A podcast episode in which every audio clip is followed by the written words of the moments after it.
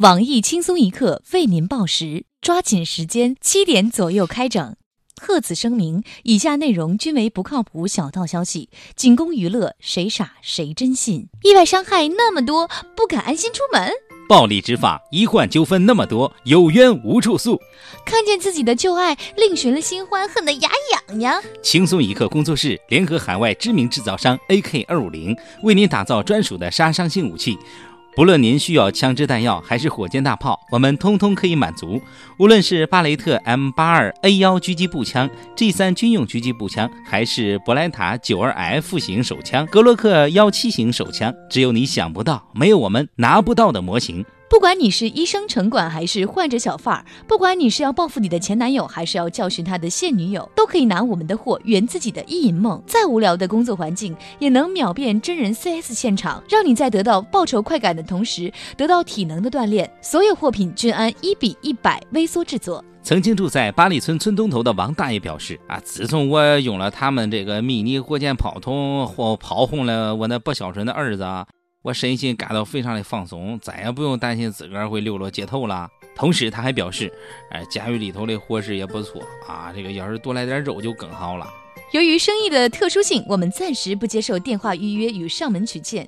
想要拿货的益友，请在跟帖处留言，我们将挑选有眼缘的益友私下进行联络和沟通。我们不生产武器，我们只是武器模型的搬运工。截至目前，我们已有两百四十九名客户在机场、火车站安检时被抓，还等什么？你就是最特殊的那一个。下面偷偷插播几条新闻。各位益友，大家好！轻松一刻的小编实在是太暴力了。这个世界那么美好，为什么要用暴力解决问题呢？我是小强。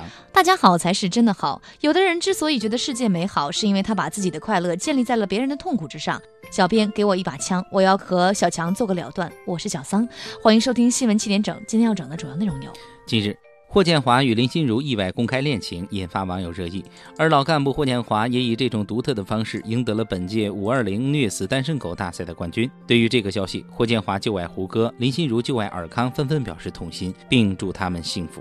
有媒体称，上海迪士尼游人均消费两千两百八十元。有业内人士表示，这个价位并不高。对此，我台刚从迪士尼餐厅回来的猫叔表示，可能是因为我太穷。这个月十号，我带我儿子去了一趟。后来因为没钱吃饭，只得搬砖抵债。按照正常来说，我要一直搬到二零二零年才能还清债务，攒够路费。幸亏组里的同事慷慨相助，才把我从迪士尼赎回来。为了感谢同事们，我决定为轻松一刻事业奉献终身。近日，有媒体爆料称。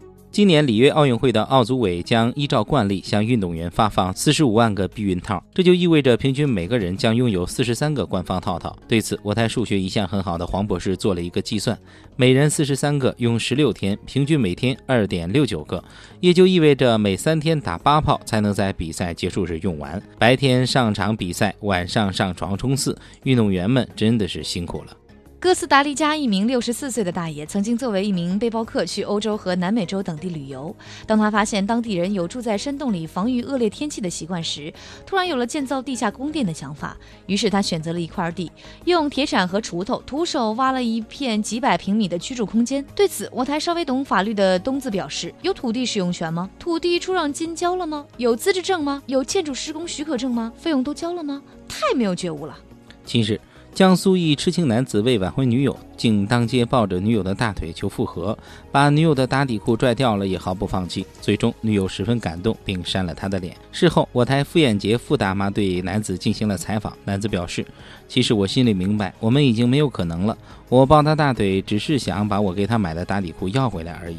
这东西挺贵的，洗一洗还能送给下一任女朋友。”虽说不可做低头族，但平时上上网还是有好处的。近日，重庆一名家长在上网得知，因为自己女儿的名字好听，竟被他的同学家长拿去当了家里的狗的名字。前去理论时，对方不仅不悔改，还指责其不爱狗。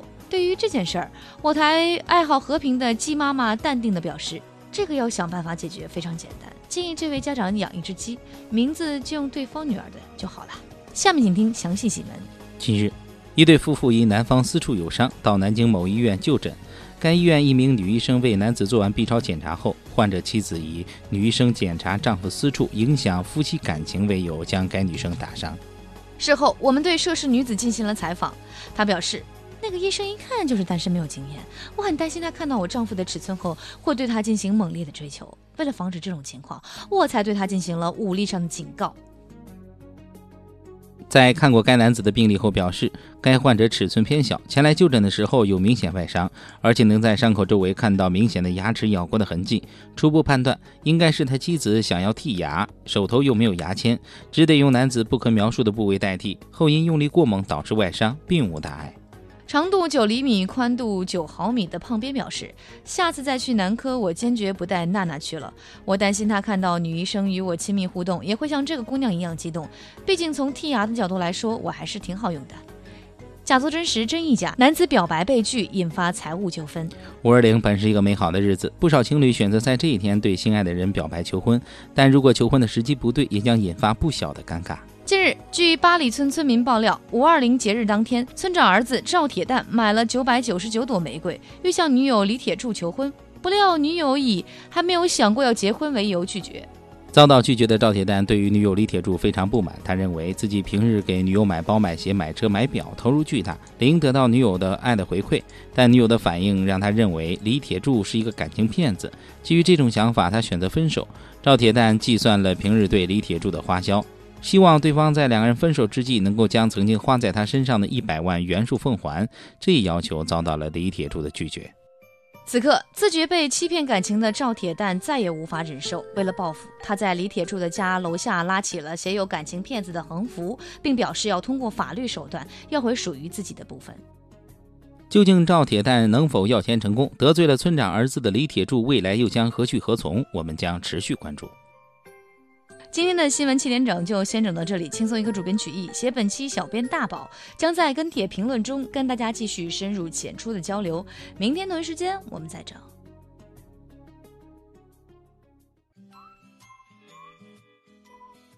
三儿啊，别总熬夜啊，熬夜胸会变小的。切，你每天睡得倒是挺早的，我也没见你胸大呀。我那是转移了。转哪去？